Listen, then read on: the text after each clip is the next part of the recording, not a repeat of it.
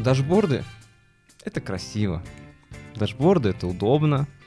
Дашборды — это быстро. В навыки и скиллы аналитиков пока что телепатия не входит.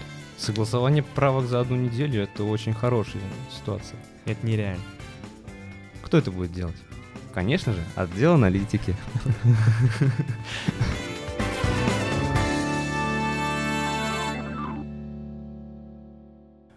Всем привет! С вами опять отдел аналитики Medianation и Stream My Data.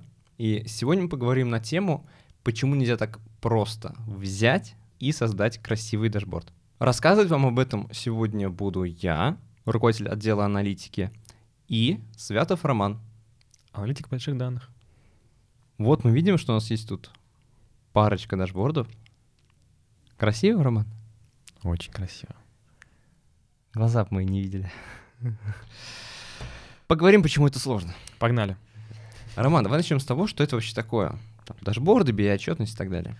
Ну, если говорить простым языком, то это просто представление ваших табличных данных в виде какой-то графической визуализации. В виде пайчартов, графиков, столбчатых диаграмм и что только вам в голову придет. Угу, угу. То есть дашборды — это в первую очередь визуал. Да. Конец видео. А что за этим визуалом кроется? Как многие люди знают, существует большое количество различных систем визуализации. Ну, если говорить про популярные, это какие-нибудь Tableau, Tableau, Power BI, Apache Superset, Google Looker Studio, Data Lens, выбирайте, что хотите. А, понятно, что у каждой системы есть свои плюсы, свои минусы. Например, если возьмем Power BI, то если у вас нет лицензии, то вряд ли вы им воспользуетесь. Ну и понятно, что дашборд, э, система визуализации, которую вы используете, подбирается под конкретную задачу. Хорошо. Ну, предположим, мы там определились с сервисом визуализации. Например, Superset.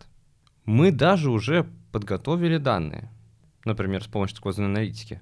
Ссылочка в описании. Что нам нужно сделать дальше? Хочу дашборды. Ну, если говорить в парадигме медианация и клиент, то первое, с чего нужно начать, это, собственно, определиться с целью создания дашбордов. Как бы данные есть, понятно, но нужно определиться, зачем это все делать. И отсюда вытекает первая основная проблема — это то, что клиент сам не знает, что он хочет. Если клиент не знает, что он хочет, ну то мы тем более не знаем. Вот. Ну как бы в навыки и скиллы аналитиков пока что телепатия не входит. Поэтому перед тем, как начать строить визуализацию, нужно определиться четко, что мы хотим видеть на дашборде, какие мы хотим графики, какие хотим данные, и как будем их, собственно, представлять на общем дашборде.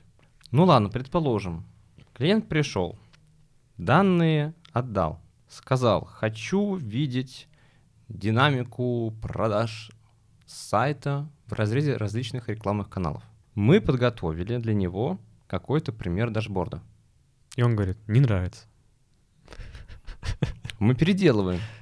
А он? А он ему снова не нравится. И сколько это может продолжаться? И это как раз вторая основная проблема построения дашбордов. Например, если у нас клиент один, то, в принципе, через, спустя несколько итераций мы сможем угодить ему. А представьте, если дашбордом пользуются 5 человек. Ну, тут, конечно, уже проблема. То есть получается у нас ситуация, в которой клиент не знает, что он хочет, не визуально, а часто он может не знать, что он хочет даже концептуально, какие он данные хочет видеть. И аналитикам приходится догадываться и предугадывать, что ему понадобится, так им еще и приходится быть кем-то вроде дизайнеров этих дашбордов. Да, и стоит добавить, что э, у каких-то крупных компаний все-таки происходит этап согласования каждых изменений. Если вы сделали на этой неделе согла- какое-то изменение, потом должно пройти, пройти еще одна неделя, чтобы все это согласовать. Ну и понятно, что, опять же, если у нас 5 человек, которые пользуются дашбордом, то этап согласования и правок может растянуться на там, месяцы. Вот. А дашборд хочется здесь сейчас. Согласование правок за одну неделю — это очень хорошая ситуация.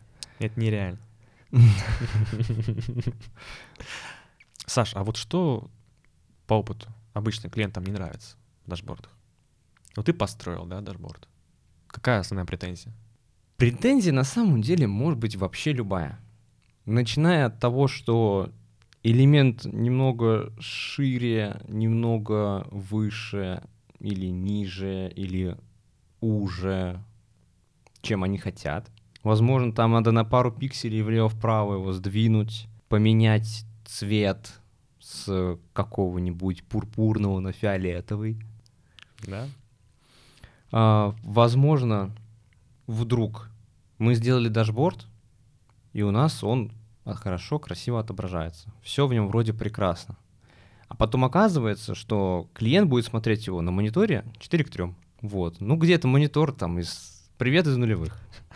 Кто бы мог подумать? Ну да, такие ситуации тоже возникают. А, и это даже мы не говорим про более такие распространенные вещи, которые более правильные, когда мы все-таки изначально могли играть в угадайку с клиентом и пытаться предположить, что ему надо увидеть, показали ему наше решение, вот, и оказалось, что, например, это мебельный магазин, который продает какие-нибудь стулья, и мы не разделяли стулья там на стулья со спинкой и стулья без спинки, а это оказалось для него очень-очень важно. И зачастую тоже клиенты любят не говорить сразу все правки за одну итерацию, а попробовать их вот постепенно. Они уже в самом первом дашборде все эти ошибки были, но они о них молчали. Они о них скажут через неделю, потом еще через неделю, потом еще через неделю. Ну или, например, ситуация, что мы строим все в Apache Superset, а под конец клиент такой, блин, может DataLens сделаем? Да. Да. Это больно. С какой проблемой в данных можно столкнуться при подготовке дашборда? А, ну, первое, что пришло в голову, например, наступает утро, клиент заходит посмотреть дашборд, ему очень интересно, и когда он открывает дашборд, он ждет 5-10 минут, пока данные прогрузятся. Это очень странно. То есть это может указать на то, что с данными что-то не так. Либо, например, сервером, на котором расположен э, средство визуализации, или база данных, в которой лежат данные, что-то случилось. Из этого вытекает то, что на обработку данных уходит очень много времени. Во что это выливается? Это выливается в то, что дашборд может вообще полностью сломаться, с графика могут пропасть данные, либо на графике может вообще, что ну, не пойми появиться. Вот.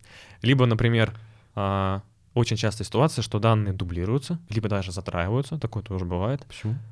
А, но это может быть связано с тем, что, например, если вы выгружаете данные, например, по API, вы там писали свой код, и как-то вы там допустили какую-то ошибку в коде программную, и вот так получилось, что вы там запрос делаете два раза, например, а не один. Вот появилось дублирование данных. И вы заметили это через три года.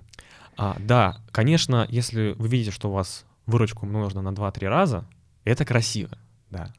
Но все-таки дашборд делается для того, чтобы э, делать какие-то очень важные управленческие решения. Ну, и мы забыли про очень-очень важный и, возможно, там первый этап, который нам надо было сделать. Если мы говорим про какой-нибудь суперсет, то нам надо было его накатить на сервер. Вот так вот. Нам нужно было подготовить для него чарты, а для этого нужны люди. Для этого нужны девопсы. Кто это будет делать? Конечно же, отдел аналитики. Подводя небольшое резюме, чтобы построить клевый, классный, красивый дашборд, если это делает один человек с нуля, то он должен быть разработчиком, девопсом, аналитиком, Дизайнером. дизайнером и экстрасенсом. Да. И еще разбираться в хорошо в данных. И то есть просто- он тоже не просто аналитик, он и дата-аналитик, и BI-аналитик, И продукт-аналитик, и все вместе. Потому что надо с клиентом общаться. конечно. Саш, вот мы все о плохом, плохом, о минусах, минусах. Давай о позитивном, о плюсах. Зачем же все-таки мы вот стараемся, трудимся и делаем для клиента дашборд? Потому что дашборды — это красиво. Дашборды — это удобно. Дашборды — это быстро. Дашборды — это в целом а, способ быстро окинуть взглядом уже подготовленные данные, не просматривать там десятки, сотни, может, миллион тысяч строк таблиц, а увидеть уже какую-то подготовленную, агрегированную статистику в виде, возможно, диаграмм, возможно, таблиц, чего угодно, и моментально отреагировать, моментально принять решение, увидеть какой-то инсайт, возможно, поделиться этим с коллегами. Ну и свой собственный дашборд, когда мы говорим про, про какой-нибудь суперсет, неважно про что, в нем мы можем а, сразу соединить данные из какой-нибудь Яндекс Метрики, Яндекс Директа, тут же данные из SEO подтянуть. И нам не надо перемещаться там по всем этим сервисам разрозненно, да, посмотреть какие-то там виджеты Яндекс Метрики и так далее, статистику в Директе. Мы можем все это увидеть в одном месте, Тут же оно может, например, как-то сравниваться друг с другом. Это удобно. А, Я бы выделил еще один плюс.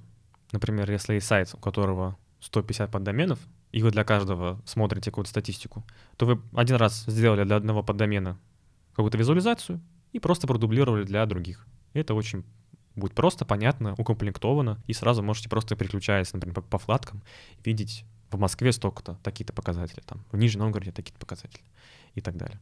Очень все гибко и удобно. Ну что, Саш, на этом все. Я думаю, мы обсудили все, что нужно. У нас есть кейс за гранта для Анапы, как раз по построению дашбордов и сквозной аналитики. Ссылочки в описании вы увидите кейс, который мы написали. Можете посмотреть. Моя просьба к клиентам, чтобы они не считали аналитиков телепатами. Пожалуйста. Да, и не стоит молчать о своих желаниях. Если вы хотите, чтобы кнопочка была пошире, пожалуйста, скажите это заранее. Спасибо за просмотр, ставьте лайки, подписывайтесь на канал, нажимайте на колокольчик. А здесь вы можете найти предыдущие наши видео по сквозной аналитике. А видео по предиктам вы можете найти сверху.